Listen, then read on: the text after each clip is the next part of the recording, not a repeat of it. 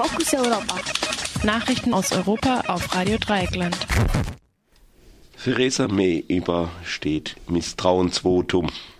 Koalition einigt sich auf Reform von Paragraph 219a. Ungarisches Parlament stimmt für Arbeitszeitreform. Französische Politikerinnen rufen zur Aussetzung der Proteste auf. Die britische Premierministerin Theresa May hat auf das parteiinterne Misstrauensvotum überstanden. Am gestrigen Abend sprachen sich 200 konservative Abgeordnete das Vertrauen aus. 117 stimmten gegen May.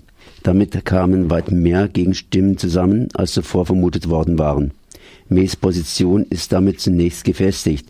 Allerdings musste sie May den Informationen zufolge versprechen, bei den nächsten regulären Wahlen nicht mehr als Spitzenkandidatin anzutreten. Am heutigen Donnerstag trifft May in Brüssel die Regierungschefs der anderen EU-Mitgliedstaaten am Brexit-Vertrag aushandeln.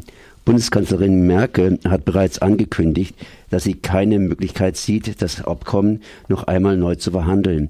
Unklar ist, ob das die anderen Regierungschefs genauso sehen. Muss bis zum 21. Januar im britischen Parlament über den Deal abstimmen lassen. Bis jetzt gibt es in keiner Koalition, Konstellation eine Mehrheit für den von ihrer Regierung ausgehandelten Vertrag. Die Große Koalition hat sich in letzter Minute auf einen Kompromiss bei der Reform des Paragraphen 229a geeinigt. Demnach soll das sogenannte Werbeverbot für Schwangerschaftsabbrüche reformiert werden. Ärztinnen und Krankenhäuser sollen Rechtssicherheit für sachliche Informationen zu Abtreibungen bekommen, während formell ein weiterhin ein Verbo weiter Werbeverbot bestehen bleibt. Das Thema ist seit rund einem Jahr zwischen SPD und CDU-CSU umstritten. Ursprünglich hatte die SPD den kompletten Paragraphen streichen wollen, dann aber die Unterstützung für entsprechende Gesetzesinitiativen zurückgezogen. Grund waren die Koalitionsverhandlungen mit der CSU-CSU. Seitdem wurde über einen Kompromiss verhandelt, obwohl es eine Mehrheit im Parlament für die Streichung des 219a gibt. Der Gesetzesvorschlag soll im Januar präsentiert werden. Bislang gibt es noch keine Informationen zum konkreten Text. Allerdings wird bereits am heutigen Donnerstag ein Gesetzesvorschlag der FDP zum gleichen Thema im Bundestag debattiert. Die FDP will wie auch Grüne und Linke den Paragraphen komplett streichen und das hat wohl der Koalition Dampf gemacht.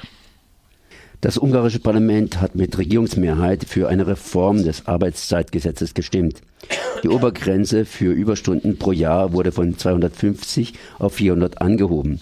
Arbeitgeber müssen diese nun außerdem nicht mehr innerhalb eines Jahres auszahlen, sondern können sich dafür drei Jahre Zeit lassen.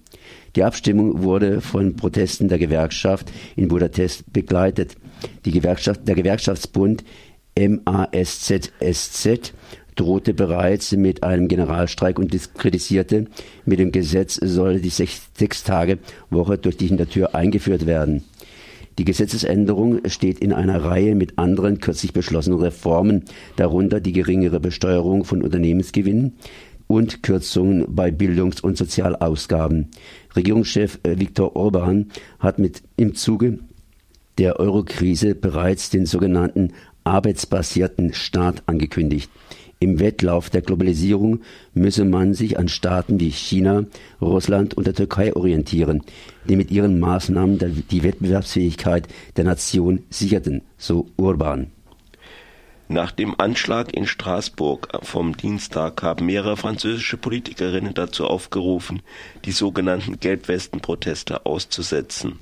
Anders als in den sozialen Netzwerken teilweise verbreitet wurden Demonstrationen, aber nicht verboten. Einzig in Straßburg dürfen derzeit keine Versammlungen stattfinden. Mehrere Politikerinnen von moderat links bis moderat rechts haben an die Protestierenden appelliert, am kommenden Samstag nicht auf die Straße zu gehen.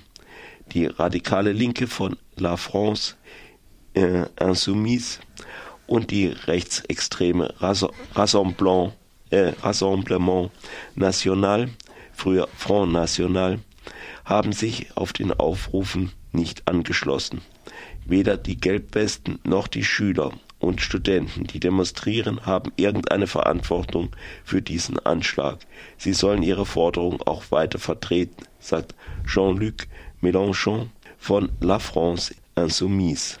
Welche Auswirkungen die Rede von Präsident Macron am Montag und der Anschlag vom Dienstag auf die Protestbereitschaft haben, ist unklar.